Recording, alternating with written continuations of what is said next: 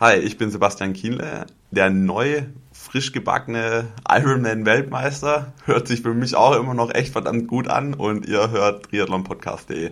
Aloha und herzlich willkommen zu Triathlon Podcast. Aloha und herzlich willkommen zu einer neuen Ausgabe von Triathlon Podcast.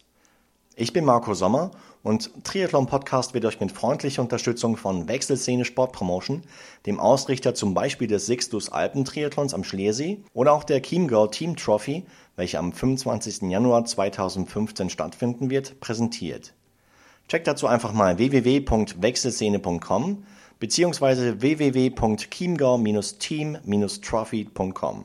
Mein nächster Gast ist erfolgreicher Journalist, gefragter Moderator bzw. Redner und Triathlet. Er betreibt den Triathlonsport schon seit vielen Jahren und hat unter anderem bereits Langdistanzerfahrungen im Rahmen der Challenge in Rot sammeln können.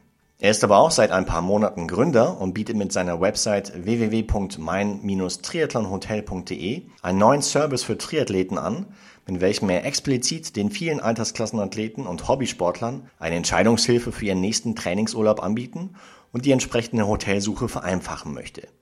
Denn, wer kennt das Thema nicht aus eigener Erfahrung, es ist manchmal gar nicht so leicht, die eigenen sportlichen Interessen mit den Interessen des Lebenspartners und gegebenenfalls der Kinder zu vereinbaren. Und da hat mein heutiger Gast eine ziemlich coole Plattform entwickelt.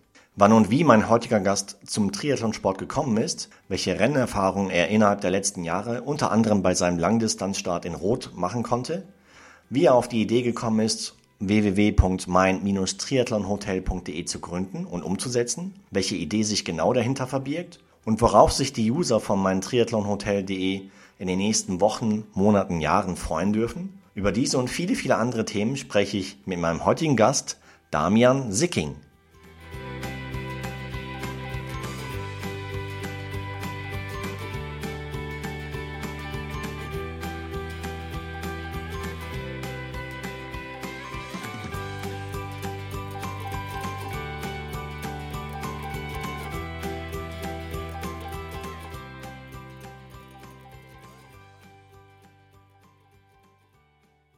Damian Sicking ist mein heutiger Gast. Grüß dich, Damian. Servus, Marco. Hi, wie geht's dir heute? Um ganz ehrlich zu sagen, äh, zu sein, ich habe mich mit letzter Kraft hierher geschleppt. ja, seit ein paar Tagen äh, quält mich so ein blöder Husten. Ui. Ja, der hindert mich auch manchmal ein bisschen am Schlafen. Und äh, heute kam es dann ganz dick. Um halb fünf in der Nacht hat meine kleine vierjährige Tochter mich äh, aus dem Bett geworfen. Naja, also schauen wir mal, wie es wird. Weißt du, bist schon lange wach. So ist es wohl, ganz genau. Okay, sitzt aber jetzt nicht ganz komplett verschlafen vor mir. Immerhin. Ich hoffe nicht. nee, nee, nee, ich kann es bezeugen. Damian, mhm. wo bist du aufgewachsen und warst du damals als, als Kind schon sportlich? Ja, aufgewachsen bin ich in äh, Ahaus im äh, westlichen Westfalen, hart an der äh, holländischen Grenze. Dort habe ich auch meine gesamte Schulzeit verbracht und ja, Sport äh, war für mich schon ja, relativ früh ein Thema. Also ich war jetzt nicht so ein Wunderkind und die ersten Erfahrungen mit dem Sport waren auch eher negativ, weil meine Eltern damals dachten, mich unbedingt in den Turnverein stecken zu müssen und das war der Horror. Also Touren geht gar nicht und ging damals auch nicht. Das war aber Gott sei Dank nicht von langer Dauer und dann bin ich in den Schwimmverein gekommen. Okay. Und äh, Schwimmen war, fand ich richtig gut und habe das auch ein paar Jahre gemacht. Ja, war jetzt auch nicht völlig talentfrei auf dem Gebiet und äh, das hat schon, schon Spaß gemacht. Ich weiß, auch basierend auf meiner Recherche, die ich im Vorfeld gemacht habe, dass du selbst mal etwas mit Triathlon zu tun gehabt hast, beziehungsweise immer noch mit Triathlon zu tun hast. Wann hast du zum ersten Mal überhaupt von der Sportart Triathlon gehört? Also von der Sportart Triathlon habe ich schon relativ früh gehört. Das ja, war Anfang der 80er Jahre, wobei ich eigentlich damals für den Triathlon schon zu alt war. Ne? Also das, wann war der erste Triathlon auf Hawaii? Irgendwie Ende der 70er Jahre, mhm. 78 oder sowas. Ja. Gut, da war ich irgendwie schon fast 20 und in den 80, frühen 80er Jahren, ich war da auf Leichtathletik. Leichtathletik war so mein Thema. Und ich hatte dann aber die ersten Berichte von, von, von Ironman auf Hawaii, hatte ich dann im Fernsehen ge gesehen und gedacht, was sind das für komische Typen, die das machen, ist ja, ist ja der Hammer, ist der Wahnsinn. Und dann habe ich aber sehr viele Jahre das Thema überhaupt gar nicht mehr verfolgt, beziehungsweise ist auch nicht mehr auf mich zugekommen. Und erst später ähm, habe ich es dann für mich entdeckt, beziehungsweise das war ein komischer Zufall, das war irgendwie 2000 zwei oder so. Ich saß in Hannover auf dem Flughafen fest.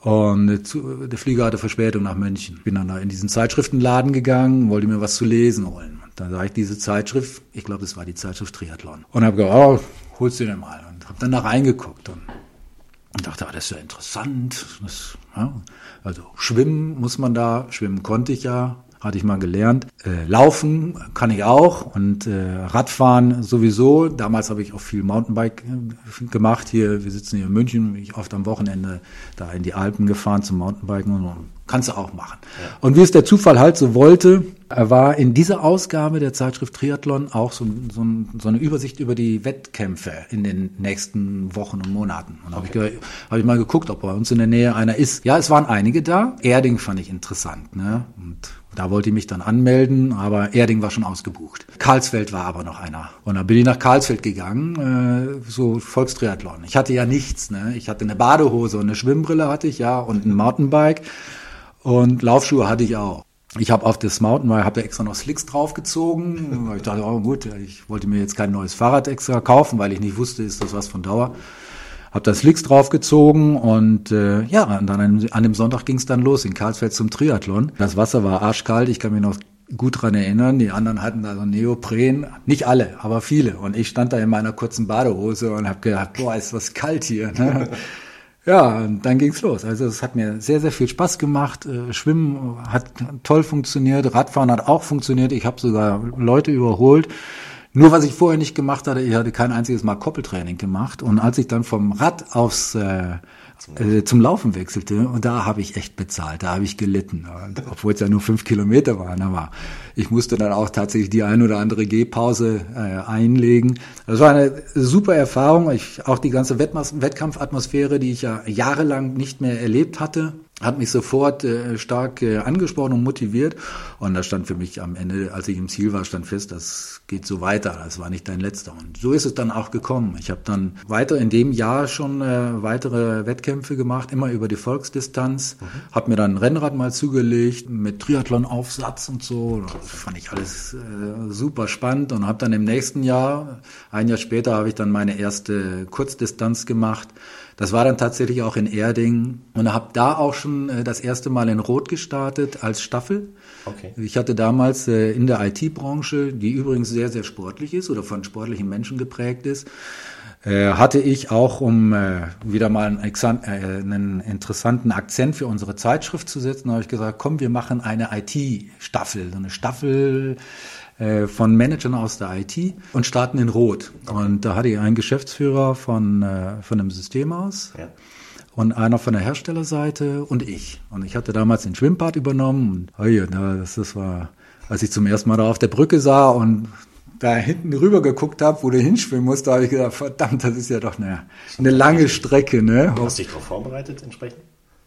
Ja, ich war ja, natürlich dann in der Vorbereitung, war ich viel schwimmen. Mhm und hatte mir auch ein Ziel gesetzt. Also ich wollte äh, schneller sein als eine Stunde 20 Minuten. Und, äh, ja, ich war dann, als ich dann hinter mir hatte, war ich dann auch sehr euphorisch. Ich habe, glaube ich, 1,09 oder so gebraucht, gebraucht. Da war ich also ganz zufrieden da mit mir und äh, die anderen waren auch äh, gut. Wir hatten einen Marathonläufer, der hat 309 ist der gelaufen, obwohl er halt Vorstand von einem großen Unternehmen war. Das ist sensationell.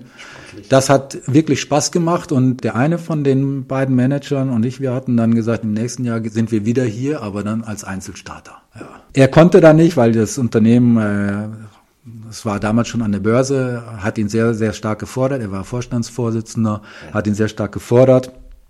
Und äh, er war dann nicht am Start, aber ich habe es dann, ich habe es dann durchgezogen. 2005 war ich dann in Rot am Start als als Einzelkämpfer.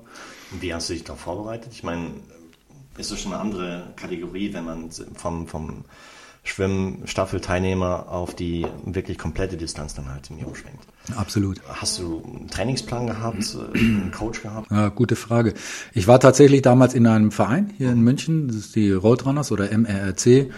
Allerdings war ich da eigentlich nur Mitglied äh, wegen des Startpasses mhm. äh, von der Deutschen Triathlon Union. Aber sonst musst du ja immer bei Kurzdistanzen musst du halt eben noch 10 Euro zusätzlich zahlen, wenn du keinen Startpass hast. Und ich habe dann mal durchgerechnet, man musste so und so viel Mal am Start, dann, dann rechnet sich das. Ich war da Mitglied, aber tatsächlich war ich, glaube ich, nur zweimal oder so äh, beim Training, beim Vereinstraining, weil äh, ich immer so flexible Zeiten brauchte, um zu trainieren. Ich war damals ja noch voll berufstätig und habe dann in der Regel morgens vorm, äh, vorm Job bin ich dann meistens in die Olympiahalle zum Schwimmen gegangen. Das heißt um 6 Uhr morgens, oder? Um 7 Uhr machen die auf. Die Olympiaschwimmhalle ist super, die hat von 7 bis 23 Uhr geöffnet. Ja. Das ist da optimal zum Schwimmen. Der Verein hat mir da wenig geholfen in der Hinsicht. Ne, ich habe mich da äh, individuell vorbereitet. Natürlich hatte ich einen, einen Trainingsplan. Dieser Trainingsplan, der sah halt eben vor, dass ich dann, äh, ich glaube, fünf Wochen vorher noch mal so einen richtig harten Block setzen muss. Ne? Also mit vielen Stunden. Ich hatte vorher immer so äh, 15 Stunden, 12 bis 15 Stunden die Woche trainiert. Okay. Und äh, dann musste ich nochmal 25 Stunden die Woche trainieren. Und da, wie, wie machst du denn das? Ne? Also während des Jobs kannst du es irgendwie vergessen. So viele Stunden hast du nicht. Ich habe ja auch noch eine Familie und ja, ich habe dann äh, mir Urlaub genommen. Ich habe mir drei Wochen Urlaub genommen und gedacht, du fährst jetzt irgendwo hin, wo du optimale Trainingsbedingungen hast. Da war die Frage, ja, wo ist denn das? also ja, es gab nicht irgendwie eine Übersicht oder so. Da kannst du, kannst du ganz prima hinfahren und äh, ich wollte halt auch nicht so ewig weit reisen, weil ich fliege nicht gerne. Ja, war halt eben äh, Recherche angesagt. Ne? Internet gab's ja damals glücklicherweise schon. Habe ich gesucht oder meine Frau und ich, wir haben dann gesucht und wir haben dann auch gefunden. Wir sind dann äh, für zwei Wochen, äh, von den drei Wochen sind wir nach Italien gegangen. Da hatten wir ein Hotel gefunden, das hat einen 25 Meter Wettkampf-Schwimmbecken äh, mit auch, auch abgetrennten Leinen. Okay. Das hatte eine wunderschöne äh, Laufstrecke äh, durch den Pinienwald oder du konntest dann auch noch beliebig verlängern für lange Einheiten. Und es hatte auch äh, tolle Voraussetzungen fürs Radtraining. Das war da unten in Cesenatico an der Adriaküste und das ist ein Eldorado für gerade auch für italienische Radsportler. Triffst da unheimlich viele, wenn du da im Hinterland in den Bergen äh, da rumkraxelst also da triffst du an jeder Stelle, kriegst, triffst du da Radfahrer und was du da vor allen Dingen immer siehst, das sind so äh, Gedächtnissteine oder so für Marco Pantani. Ah, okay. Weil der kommt aus Cesenatico. Auch da am Bahnhof in Cesenatico ist ein Marco Pantani Museum und so. Das ist eine Reise wert und äh, das war wirklich ein äh, sehr schönes Hotel, um sich darauf vorzubereiten. Gab auch sehr viele Triathleten da, also nicht nur aus Deutschland, äh, es ist auch aus, äh, aus UK waren okay. viele da. Mhm. Und das war halt eben eine schöne, eine, schöne Sache, um sich darauf vorzubereiten. Da habe ich sehr, sehr viel trainiert. Als ich dann äh, wieder in München war, habe ich das ein bisschen abklingen lassen. Da war es dann noch, noch eine, zwei Wochen. Dann habe ich eine Woche Tapering gemacht vorm, äh, vorm Start. Und als es dann losging an dem Sonntag, also ich muss sagen, für meine Verhältnisse hm, habe ich mich achtbar geschlagen. Hast du in der, in der Nacht zuvor überhaupt schlafen können? Ja, wenig, ne? wenig. Natürlich war ich aufgeregt, ja, mhm. völlig klar. Und wir waren da in einem Hotel, da war dann abends auch noch irgendwie eine Hochzeit. also echt äh, brutal. Das Hotel ist übrigens heute immer noch ein Partnerhotel äh, von, von der Challenge für, okay. für Rot. Gar nicht schlafen können dann? Ja, kaum, kaum. Aber das macht nicht so. War dann äh, trotzdem natürlich, als es dann losging, ich war aufgeregt, äh, wie es wahrscheinlich allen geht, die dort am Start stehen und ja, und war dann halt froh, dass es auch, als es dann losging, war einer der intensivsten äh, Tage meines Lebens. Beschreib mal so ja, deinen Rennverlauf. Wie, wie verlief das Rennen für dich? Optimal. Ja. ja. Also du, du musst ja, wenn du dich anmeldest, musst du irgendwie eine Zielzeit eingeben. Ne? Und ich habe mal so durchgerechnet und habe gesagt, okay, 13 Stunden ist machbar mhm. ne, inklusive Wechseln und so weiter und so fort. Hatte dann aber bei, einer, bei meiner Anmeldung habe ich 15 Stunden eingegeben. So, und dann war ich in der letzten Startgruppe. Bin dann losgeschwommen, habe mich super gefühlt. Also die 3,8 Kilometer äh, einmal den Kanal rauf und wieder runter, habe viele Leute überholt. Als Schwimmexperte. Ja, und, und ich habe gedacht, es läuft ja echt wie Schmitz Katze hier. Fantastisch. Ne? Und ich hatte immer das Gefühl, du kannst noch schneller schwimmen. Mhm. Also Schwimmen war sensationell toll. Und ich hatte mir vorher die Ideallinie rausgesucht, also auf dem Hinweg möglichst in der Mitte des Kanals und auf dem Rückweg äh, dann da am Ufer und dann passt das schon. Und gerade da am Ufer entlang zu schwimmen und die Leute da zu sehen, die da mitgehen oder die da sitzen und und die halt da applaudieren. Ich habe gedacht, die applaudieren alle dir. Ne? Also toll. Das war echt super. Und äh, Gut, ich hatte eigentlich ein heimliches Ziel, unter einer Stunde zu bleiben und das habe ich nicht ganz geschafft. 1.03. Ich habe mich anschließend ein bisschen geärgert, weil ich gedacht habe, Mann, das hättest du aber noch schaffen können. Ja, aber komm, dennoch, super Zeit. Ja, ich war total happy und, und war wirklich gut zufrieden. Fürs Radfahren habe ich mir habe ich mir einen 30er Schnitt vorgenommen, also sechs Stunden. Okay. Und nach nach der Hälfte habe ich gedacht, hey, läuft ja besser als gedacht. Also ich war unter Plan und habe dann fünfeinhalb Stunden gebraucht, was für mich wirklich extrem zufriedenstellend war. Stimmung am Solarer Berg, ist die wirklich so toll? Oh, sensationell. Ja? Oh, Wahnsinn. Du, ich habe fast einen Unfall gebaut. so? Ich bin dann da, ich bin dann da reingefahren und die machten da diese Laola-Welle und dann dachte ich, okay, machst du auch Laola, ne? Und das hätte ich vielleicht auch besser nicht machen sollen, sondern die Hände am Lenker lassen sollen. Ja. ja, das war also wirklich, wirklich fantastisch. Ja, dieser Solarer Berg war toll, aber die ganze Strecke finde ich so. Ich habe auch während der ganzen Strecke auf dem Rad habe ich gedacht, Mensch, ist das toll, dass du hier bist, dass du hier mitfahren kannst und das Wetter war fantastisch, die Landschaft ist schön, die Kollegen, Wettbewerber oder wie immer man das nennen will, bei den Hobbysportlern ist das ja vielleicht nicht so äh, dass du halt sagst, den muss ich auch jetzt unbedingt noch kriegen oder so. Und wir haben uns da unterhalten auf dem Rad. Das war eine tolle Stimmung. Ne? Also ich habe es jedenfalls so empfunden. Und ich habe mich da wirklich die ganze Zeit sehr, sehr gut gefühlt. Und als ihr nach fünfeinhalb Stunden vom Rad äh, stieg, so, ah, super Tag. Super Tag. Und dann stand meine Frau, meine Schwiegereltern standen dann direkt an der Wechselszene, äh, Wechselzone in, in Rot. Ja, und wir haben uns da halt noch ein Küsschen gegeben und fühlte mich toll. Das hörte aber dann schnell auf, Marco. Also nach fünf Kilometern habe ich meine erste Gehpause eingelegt und ich habe gedacht, oh, das wird noch ein harter Tag. Das wird noch ein harter Tag. Ich war da gerade an der Lände vorbei und habe die erste Gehpause eingelegt. Oder es war nach drei Kilometern, also ich weiß es nicht mehr. Und ich habe gedacht, okay, du hast jetzt drei oder fünf Kilometer hinter dir. Wie viel hast du noch vor dir? Ja, die Frage darf man sich gar nicht stellen. Die Frage darf, ja, aber die Frage habe ich mir gestellt und äh, es kam tatsächlich auch für einen kurzen Moment der Gedanke, machst du es überhaupt noch weiter oder nicht? Aber ich habe dann auf meine Uhr geschaut und es war irgendwie halb zwei und habe gedacht, okay, es ist jetzt erst halb zwei. Du hast bis zehn Uhr oder halb elf oder so Zeit, um ins Ziel zu kommen. Und du hast jetzt so viel investiert in diese ganze Geschichte. Und wer weiß, ob du nochmal die Möglichkeit hast, das zu machen. Du machst jetzt weiter, du ziehst das jetzt durch. Und so bin ich halt dann von Verpflegungsstelle bis zur Verpflegungsstelle, habe ich mich sofort äh, gekämpft. Mhm. Und das war, das war wirklich hart und es hat nicht nur Spaß gemacht, ne? aber äh, es war dann auch so, so schöne Momente zwischendurch. Du hast ja vorne auf deinem, auf dem Startnummer hast du deinen Namen stehen. Ja. Und dann sagten dann die Zuschauer dann da am, am Wegesrand, sagten, Damian, gleich geht's wieder und so. Und das mir hat das unheimlich geholfen. Ich weiß nicht, ob das allen so geht, aber ich fand das einfach klasse. Und dann kam mir da der Chris, Chris McCormick entgegen und der Lothar Leder war da, glaube ich, noch und so. Und ich dachte, boah, das ist ja der Hammer, dass du mit diesen Leuten hier gemeinsam so einen Wettkampf machst. Ne? Das ist, ist ja fantastisch. Ne? Ja, und dann irgendwann mal fragte ich meine Frau, die da irgendwo stand, wie weit ist denn noch bis zur Wende? Und so, ist gleich, ist gleich, ne? Und ich lief dann los, ah, ist gleich, Gott sei Dank. Und es kam und kam aber nicht, ne? Sondern die hatte mir das, wie sie mir anschließend erzählte, nur gesagt, um mich ein bisschen zu motivieren. Das hatte aber jetzt nicht so diesen, diesen Effekt. Und dann eine Schlüsselstelle war, als ich dann an dem, an dem Schild vorbeikam, auf dem stand zehn Kilometer noch. Mhm. Ne? Oder du hast jetzt irgendwie was heißt 30 Kilometer, 30. also hast du jetzt. Und dann sag ich, boah, nur noch 10 Kilometer, das ist ja Wahnsinn. Wie oft bist du im Training 10 Kilometer gelaufen? Und das war nichts. War irgendwie mal eben vor der Arbeit 10 Kilometer. Also die 10 Kilometer, die schaffst du ja auch noch. Gut, die wurden jetzt auch ein bisschen härter als so morgens vor der Arbeit mal eben.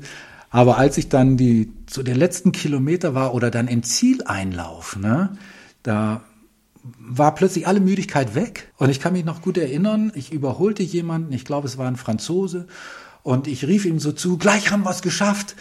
Und der Mann, der war wohl echt am Leiden. Ne? Der guckte mich nur so mit leerem, verständnislosem Blick an. Ja. Und äh, das war, äh, ich habe da so viel Endorphine und äh, ausgeschüttet. Es war einer der tollsten Momente in meinem Leben. Äh, so auch der ganze Zieleinlauf weil endlich hast du das geschafft, worauf du so lange hingearbeitet hast. Und es war fantastisch, bis ich dann die Krämpfe bekam im, äh, im Zelt.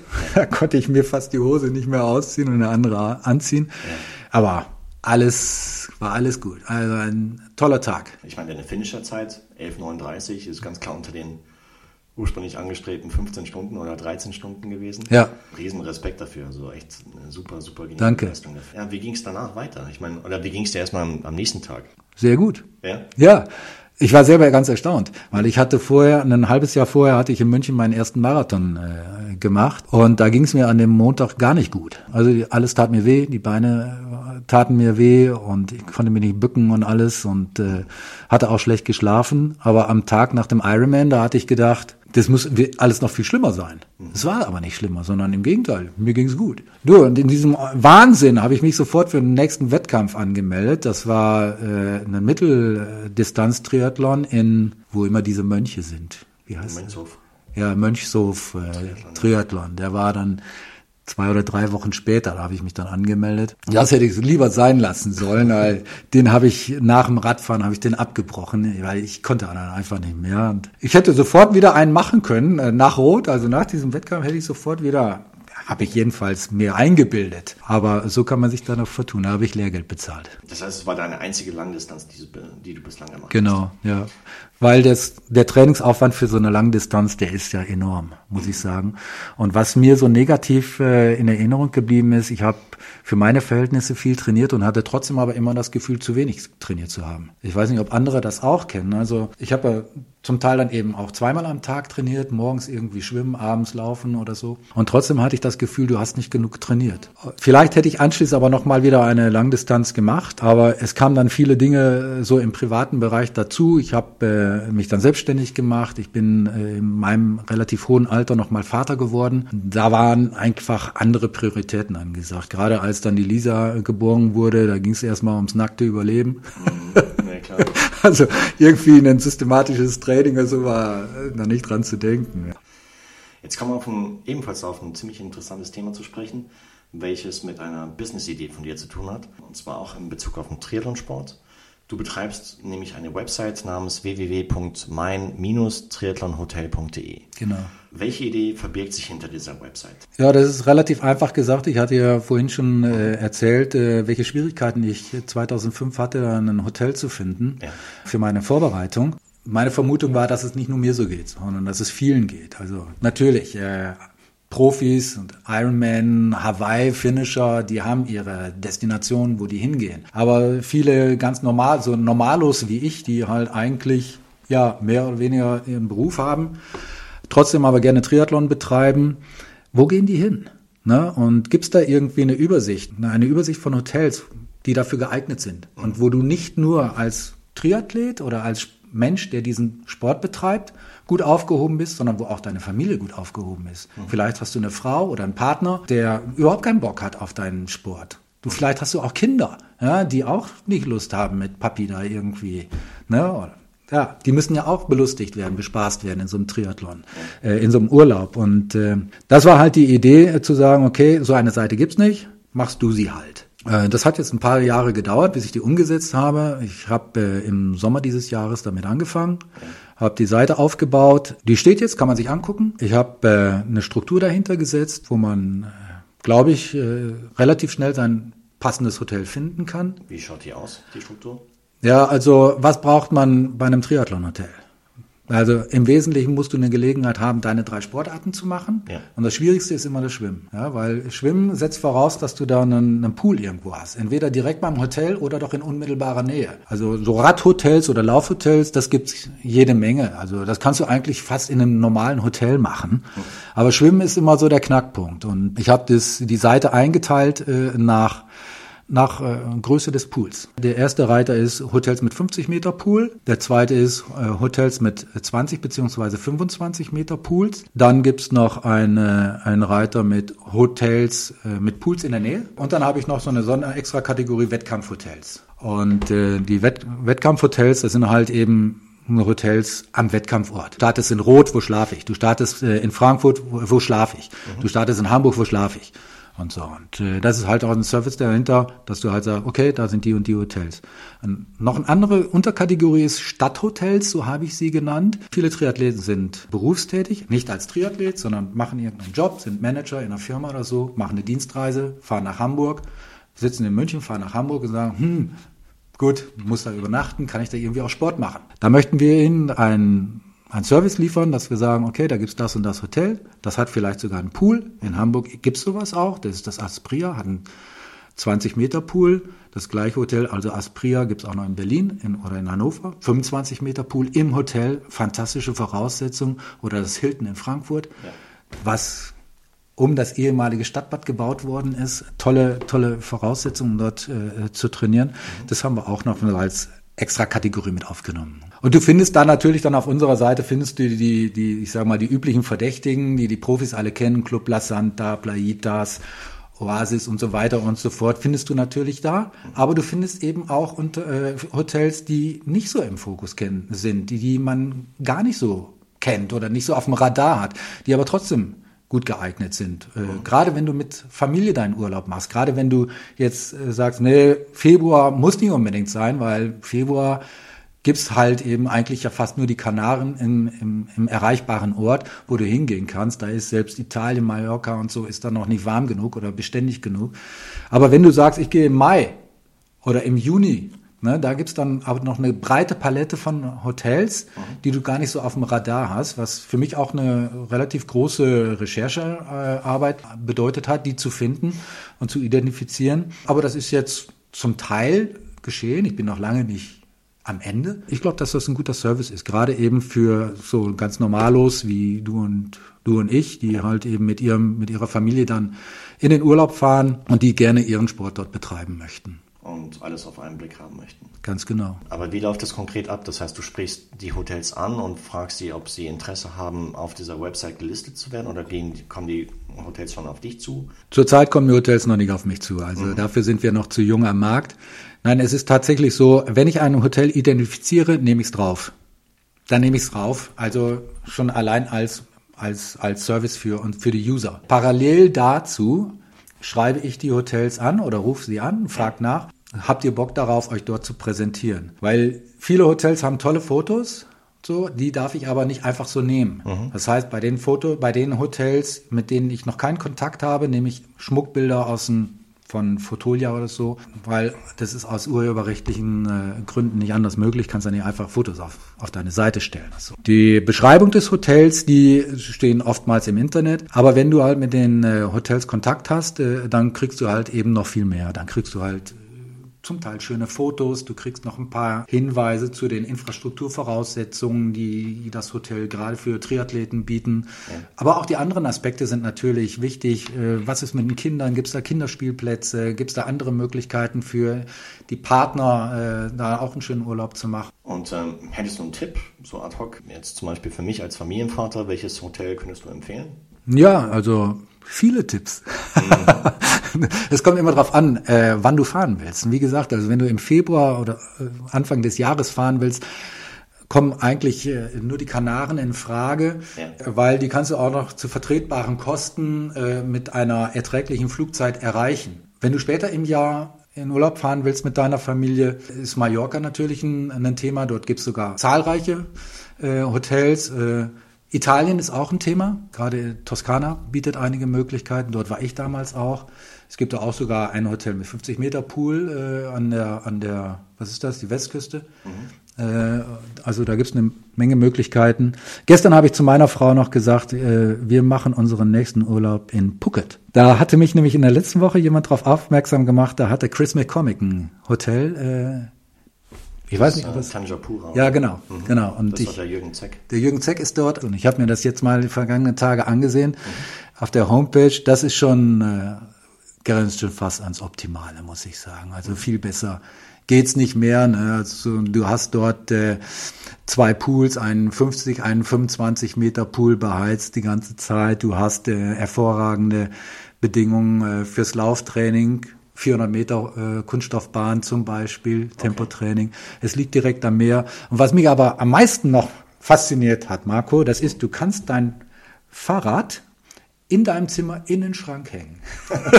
das fand ich total cool. Das sind manchmal so kleine Details, die. Ja, absolut. Mhm. Absolut. Ne? Und hast du alle Hotels, welche du auf deiner Website gelistet hast, auch persönlich bereits besucht? Oder nach welchen Kriterien suchst du aus, welche Hotels da drauf kommen? Ich meine, es gibt auch wahrscheinlich, ja, wie du schon sagst, gewisse Qualitätsunterschiede. Mit Sicherheit. Ich habe die wenigsten besucht. Die wenigsten mhm. kenne ich also aus eigener Anschauung. Ich äh, verlasse mich da im Wesentlichen auf äh, das, was das Hotel selber über sich beschreibt. Äh, die Fakten sind relativ unproblematisch. Denn habe ich einen 50 Meter Pool beheizt oder habe ich ihn nicht? Da kannst du halt relativ wenig machen. Ansonsten würde mich freuen, das wäre halt so eine zweite Ausbaustufe meiner Seite, mhm. dass ich auch Hinweise und auch Bewertungen bekomme von Sportlern und Triathleten, die schon mal auf, in diesem Hotel waren. Dass die halt mir mitteilen, das war super, das war weniger gut, da ist noch Optimierungsbedarf. Da fahre ich nie wieder hin vielleicht oder das ist auf jeden Fall auch mein nächster Trip. Das heißt, du bist ja in dem Sinne halt Unternehmer. Du hast eine Idee im Kopf gehabt, hast die umgesetzt.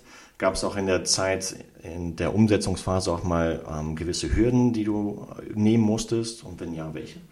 Also Hürden zum Beispiel im Bereich Websitebau, administrative Tätigkeiten. Äh, es sind da schon einige Aufgaben, die halt äh, vorher abgearbeitet werden müssen, bevor man dann mit ja. so einem Projekt live geht. Ich verstehe. Also was die was den äh, Aufbau der Website betrifft, habe ich selber gemacht. Ich habe okay. in der Zeit sehr viel gelernt. Die Hürden sind natürlich so, du kommst eigentlich als Newcomer, als Nobody, als völlig Unbekannter in einen Markt rein. Und da musst du natürlich erstmal dafür sorgen, dass du eine gewisse Awareness äh, hast, also Bekanntheit, dass, dass, dass die Hotels und auch die User, deine Zielgruppe auf dich aufmerksam wird, dass sie denken, oh, da gibt's was Neues, könnte interessant sein, sowohl was Userseite betrifft, aber auch was Hotelseite betrifft. Ne? Das ist so natürlich, äh, das ist jetzt die Phase, in der ich jetzt gerade befinde. Das heißt, mich befinde. Das heißt, ich muss jetzt erstmal Kontakte knüpfen zu den Hotels und ich muss auf der anderen Seite das Produkt, was ich anbiete, für die User attraktiv und interessant machen. Also ich habe ein paar Pressemitteilungen rausgeschickt. Ich war äh, super happy, als jetzt zum Beispiel die Triathlon äh, einen kleinen Notiz brachte darüber, dass es das gibt. Ich habe eine eigene Facebook-Seite und äh, habe da auch ein bisschen Geld in die Hand genommen, um das äh, zu promoten. Das hat gut funktioniert, muss ich sagen. Also das kann ich mir vorstellen, nochmal wieder zu machen. Ich bereite jetzt gerade mal so ein äh, ja, was, so ein Ranking vor. Die zehn Top-Triathlon-Hotels in Europa. Da stelle ich eine kleine Jury zusammen, sodass du halt permanent immer ja, die Suppe am Kochen hältst, ja, du musst ja was tun, um überhaupt Aufmerksamkeit äh, zu erzielen. Da in der Phase befinde ich mich jetzt. Ihr habt gesagt, in, im ersten Jahr müssen wir erstmal das Produkt stark machen und gut machen und interessant machen. Ist eine reine Investitionsphase, natürlich, klar, aber es macht mir Spaß. Und ich sehe da auch ein gutes Potenzial, auch mal irgendwann Geld zu verdienen mhm. damit. Wie viel, weiß ich nicht. In welcher Form? Gut, die Idee ist, äh, dass wir den, den Hotels, die auf der Seite sind, dass wir denen anbieten, sich dort in verschiedener Weise zu präsentieren. Also ich mhm. denke an einen Basiseintrag, der relativ wenig Geld kostet, wo du einfach gelistet bist auf der Seite. Und ich denke an einen Premium-Eintrag, der mehr Geld kostet, wo du eine eigene Seite hast bei uns dann auf der Seite, mhm. wo das Hotel ausführlich beschrieben wird, wo äh, schöne Fotos drauf sind, wo wir in unserem News-Teil, es gibt auch einen News-Teil auf der Seite, wo du berichtest über spezielle Aktionen, Sonderangebote, irgendwie was weiß ich. Das Hotel ist neu angestrichen worden, sieht jetzt noch schöner aus mhm. oder so oder auf unserem Facebook, auf äh, der Facebook-Fanseite darüber berichtet.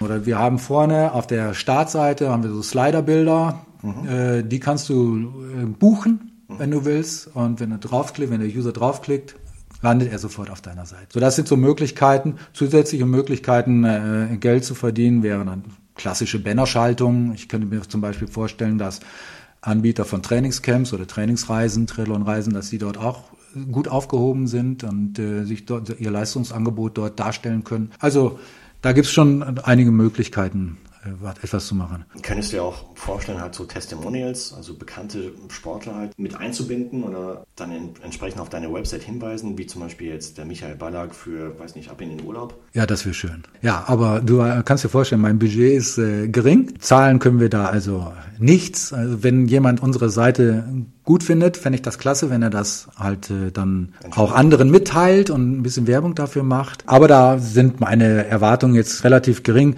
Ich glaube, wir müssen schon äh, sehr viel äh, selber machen. Und äh, was ich jetzt zum Beispiel gemacht habe, ist äh, wir haben gesagt, ich bin ja von zu Hause, von Hause aus bin ich Journalist und ich möchte gerne auch, dass die Seite ein bisschen so einen redaktionellen Teil hat. Mhm. Und wir haben einen News-Teil, da habe ich jetzt zum Beispiel ein Interview gemacht mit dem Olaf Sabatschus, war ja früher mal einer der Top-Triathleten hier in Deutschland und ich habe mit ihm darüber gesprochen, wie müsste das ideale, perfekte Triathlon Hotel aussehen. Ich habe ihn dann auch äh, zum Schluss gefragt, wenn er ohne Rücksicht auf Geld Also er hat einen riesen Koffer voller Geld. Mhm.